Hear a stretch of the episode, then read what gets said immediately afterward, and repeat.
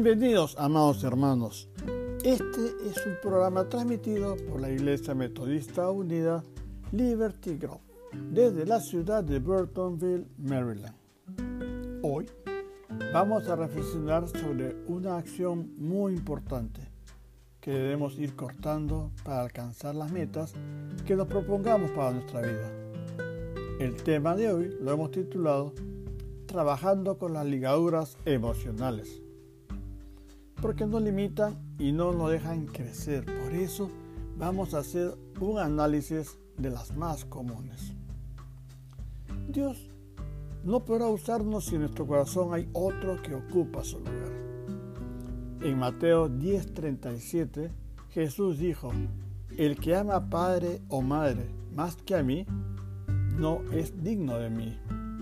El que ama a hijo o hija más que a mí, no es digno de mí. Y luego tenemos en Mateo 22, 37 que dijo, amarás al Señor tu Dios con todo tu corazón, con toda tu alma y con toda tu mente. Esto no lo dijo porque es un Dios narcisista que se ama así solo, o porque tiene baja estima y solo quiere que lo amen a Él. Claro que no. Dios nos creó. Por eso sabe que somos personas muy emocionales, que nos atamos a personas por los sentimientos y esto nos afectará mucho en la vida.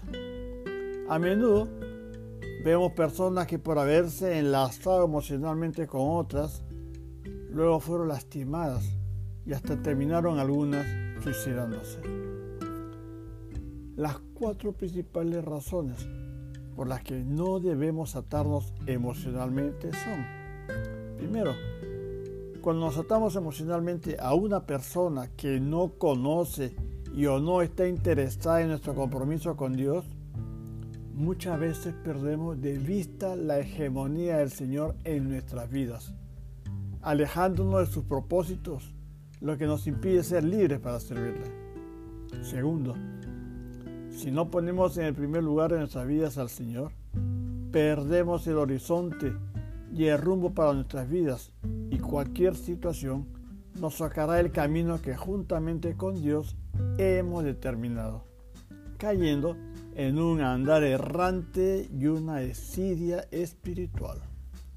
Tercero, siempre debemos mantener una comunicación constante con el Señor, a través de la oración, pidiéndole su dirección y la obediencia como muestra, para tener la certeza de que Dios está en primer lugar en nuestras vidas. Y siempre contaremos con su presencia en nuestras vidas, cualquiera sean las situaciones que se presenten. Cuarto, al ocupar Dios el primer lugar en nuestras vidas, estaremos seguros de que no tendremos ninguna ligadura emocional y nadie podrá apartarnos de él, de él.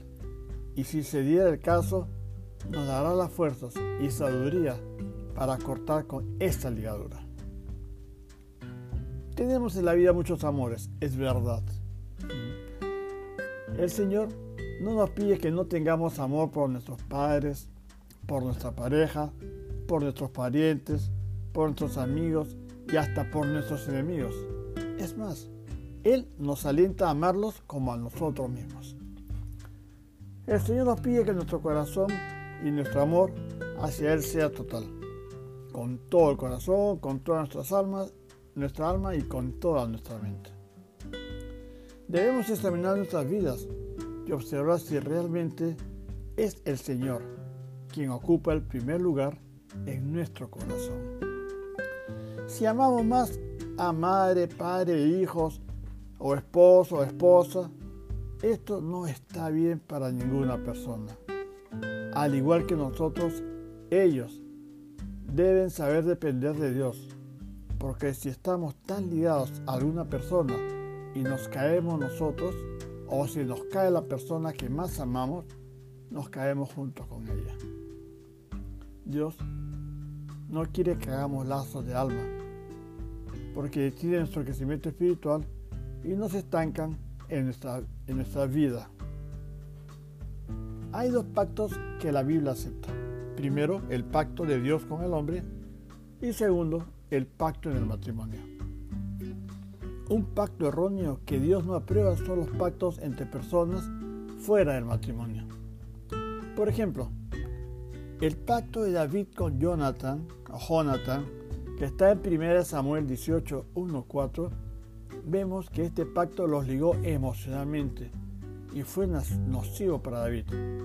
Y Dios tuvo que hacer algo al respecto y quitar del medio a Jonathan para que David ligara su alma solo con él y nadie más. Vemos los lazos afectivos de David con Jonatán y el dolor que le causó David en 1 Samuel 28, que perdió la perspectiva de Dios y el temor se apoderó de él. David hizo mal cuando invocó el nombre del Señor para hacer un pacto con Jonatán. Todo lazo emocional traerá caos en la vida de las personas que quieren caminar con Dios. Los dones dejarán de fluir en nuestras vidas. Y también vemos el caso de Salomón, que lo tenía todo, pero terminó diciendo en Eclesiastés 12:13, el fin de todo el discurso oído es este, teme a Dios y guarda sus mandamientos, porque esto es el todo del hombre. Ahora ordenemos nuestro corazón a través de cinco pasos. Primero, caminemos en el temor de Dios. Esto lo vemos en Proverbios 1.7. Segundo, ordenemos la prioridad entre Dios y las personas. Tercero, cuidemos nuestro llamado y cumplamos nuestro compromiso para que todas las cosas en la vida nos marchen bien. Cuarto, nuestro pacto es solo con Dios y en nuestro matrimonio, con nuestra pareja, con nadie más. Quinto, procuremos amar a nuestro cónyuge de tal manera que no se convierta en un obstáculo en nuestro llamado y servicio. Oremos. Señor, perdóname por poner a otros en mi corazón delante de ti. Ayúdanos a cumplir tu propósito en nuestras vidas y quitar todo obstáculo que no nos permita servirte con obediencia absoluta. Oro así en el bendito nombre de Jesucristo, su Señor. Amén. Dios oye siempre nuestras oraciones y responde a nuestras peticiones en el tiempo justo. Hermanos y amigos, quisiera extenderles una invitación muy especial nos acompañen en nuestro culto de oración y alabanza cada domingo al mediodía, hora del este de los Estados Unidos, conectándose en nuestra página de Facebook, Liberty Group, United Methodist Church. Hasta pronto. Dios los bendiga. Su hermano en Cristo, Beto de Tarso. Amén.